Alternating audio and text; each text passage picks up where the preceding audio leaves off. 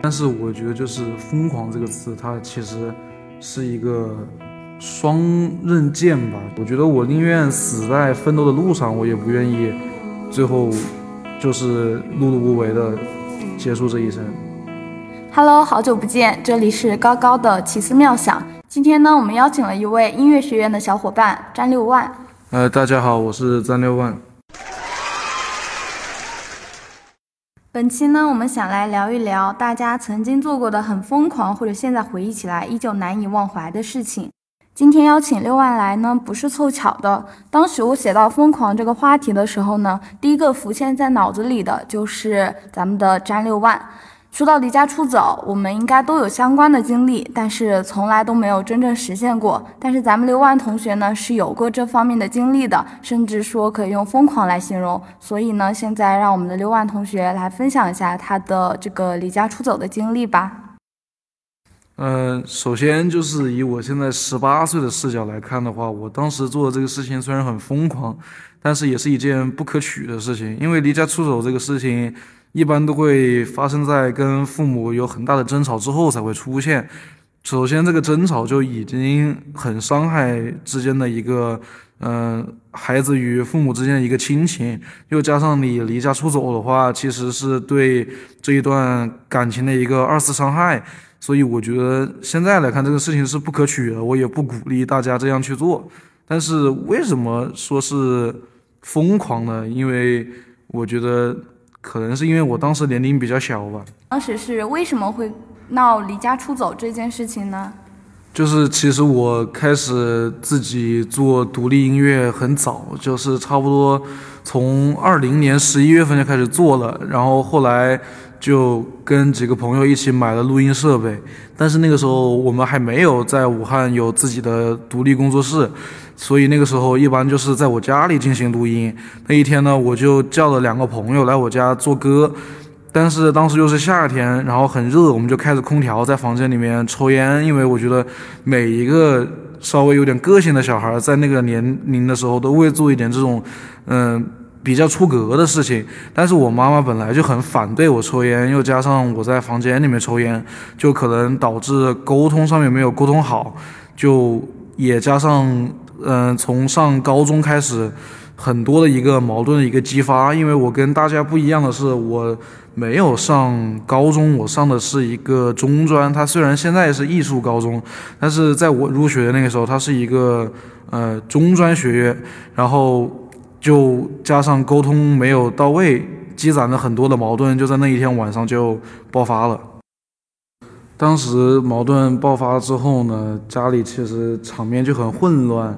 最后我也是因为情绪冲动，然后就收拾了差不多大概两个季节的衣服就出门了，跟着我朋友一起。最开始呢，我就是借宿到了我朋友家里，他也是在武汉打拼，然后他是个出租房。当时我就坐在那个阳台上面，差不多凌晨四点多钟的时候。就我外婆一通电话打过来，就说要我在外面就照顾好自己。那你是因为前期比较叛逆，没有听妈妈的话，最后才去的中专吗？呃，不是的，其实我在参加中考的时候考的还是比较好的，我的分数线是达到了省重点分数线，但是当时就觉得自己不适合读大文大理，觉得读了那么多书，然后最后。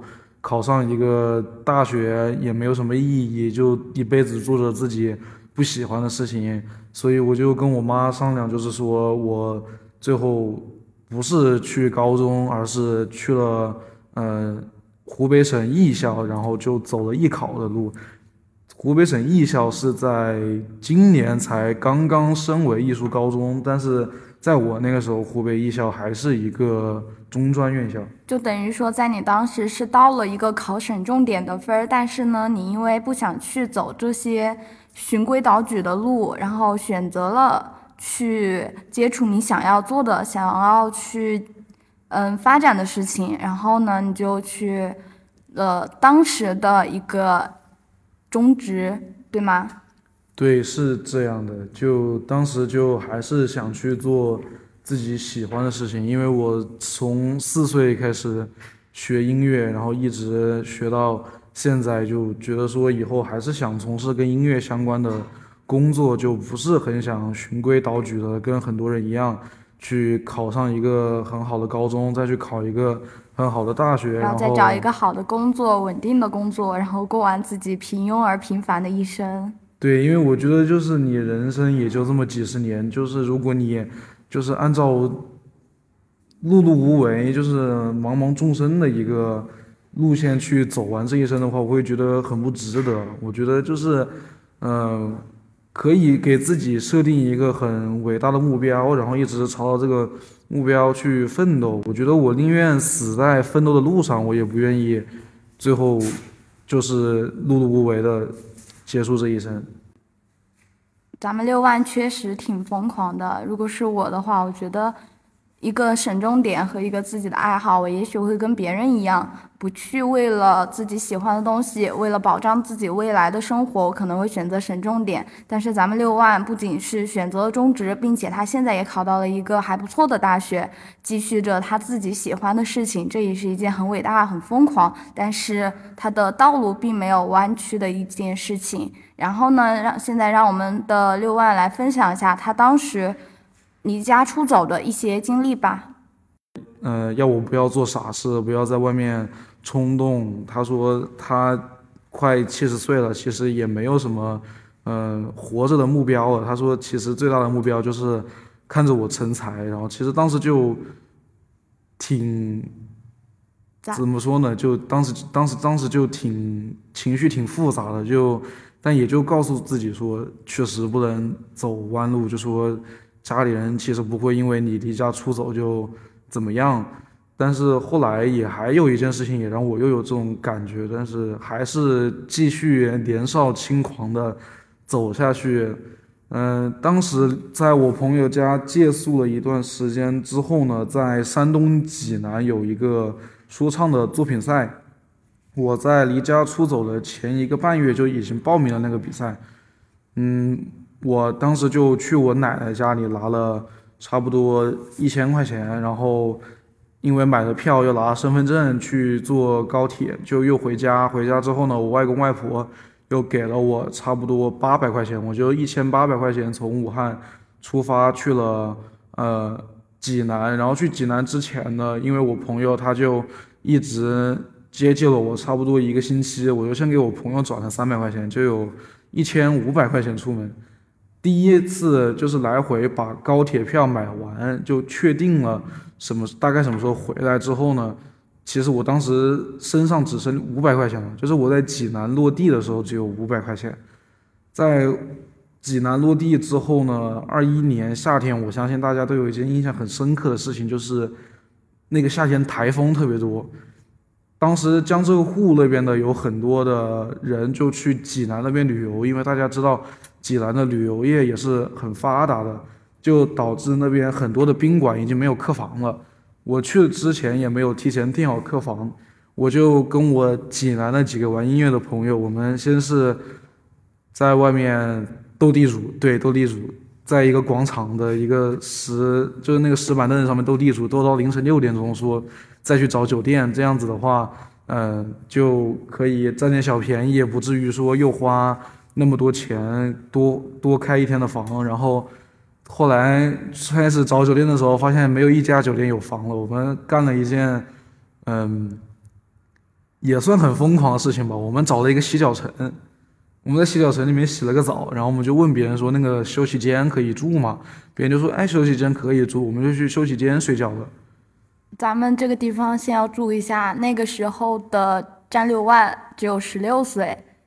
然后呢，听他那么一讲，我刚才中间是有几次很惊讶的，就是他说他的外婆，他说他外婆给他打电话，我第一反应以为他外婆叫他迷途知返，没想到，然后就让咱们六万同学好好照顾自己，不要回家，这也是让我十分震惊的。对，然后后来在济南打完比赛呢，其实距离我刚刚到济南也只过去了三天，然后。剩下的十二天的时间，就是蹭朋友的酒店啊，然后去济南的朋友家里借住啊，就这样子就苟延残喘了十二天吧。然后中间吃的也就是泡面啊，或者朋友接济一下。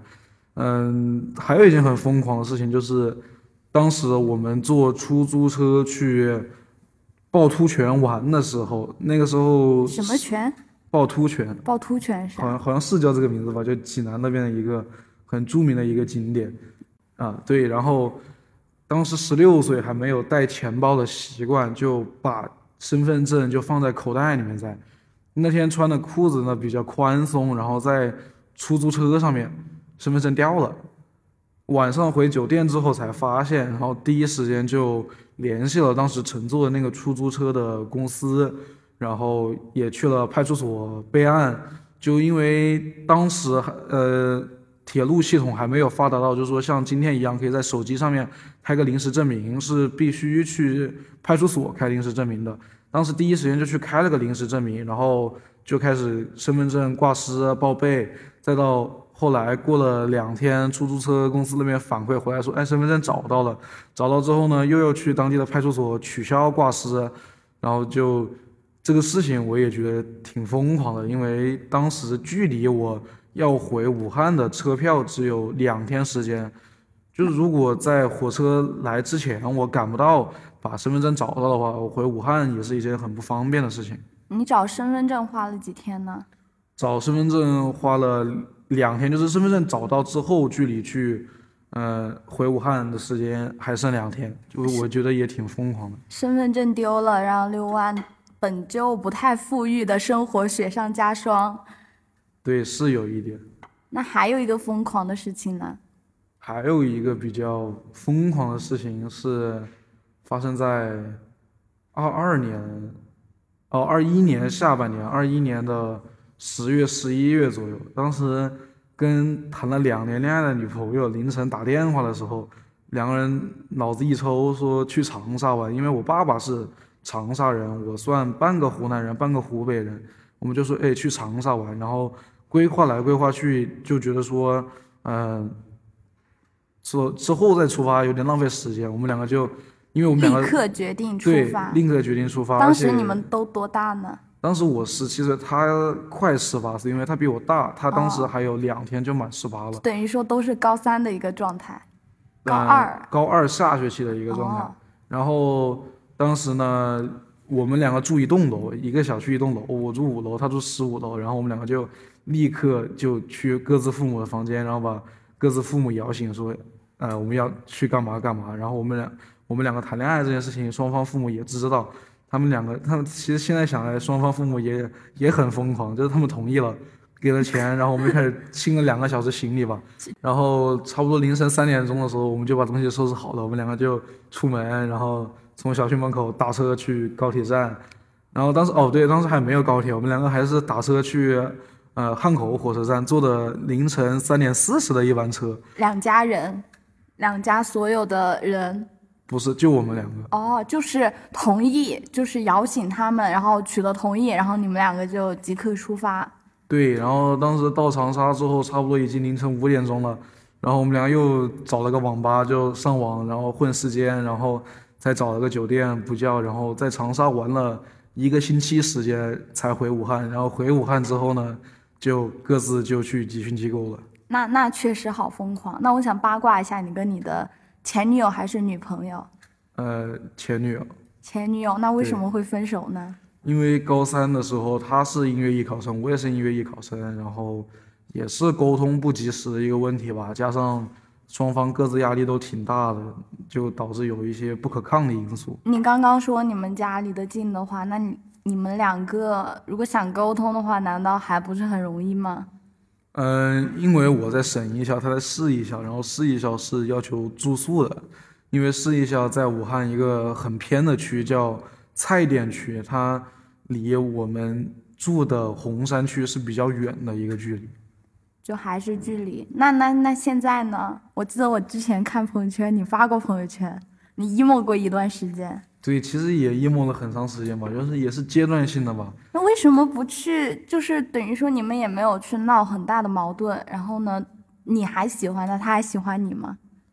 我我不清楚，但是听朋友说的是，他有曾经有一段时间也很后悔。他现在的状态我也不是很清楚。你们两个互删了？没有，就是还是所有的社交平台都有，就包括网易云跟抖音也都还是互关，然？后微信跟 QQ 也都没有删。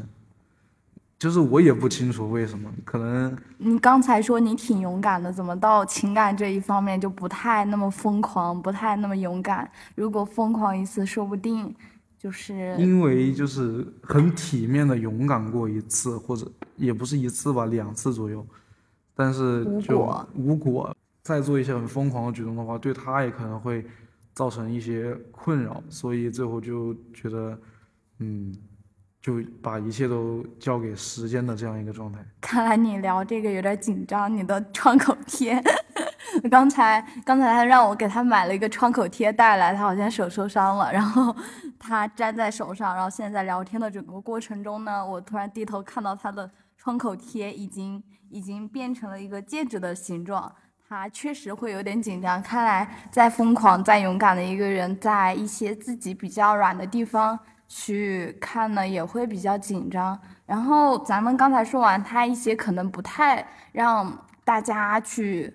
不太支持大家去模仿和学习的一些疯狂呢，我现在还来讲一个他更加疯狂的一个地方，就是咱们现在都是大一，然后他是有自己的一个叫兼职吧，对，而且他那个兼职不是咱们广义上的像去奶茶店工作或者是去餐馆工作的那种兼职，他的兼职一个小时，我记得你跟我讲一个小时一百四，对，一百四十块钱，一百四十块钱一个小时，就是在大家现在这个后疫情过后呢，大家这个薪资水平，兼职一百四一个小时，还是一个一，你十八还是十九啊？十八岁快十九岁，对，就是一个算是个孩子的一个情况下能拿这么多薪资，也算是一件很疯狂的事情。但是我觉得就是“疯狂”这个词，它其实是一个双刃剑吧，就是你可以因为呃疯狂去得到一些正向的一些情绪价值，也可能因为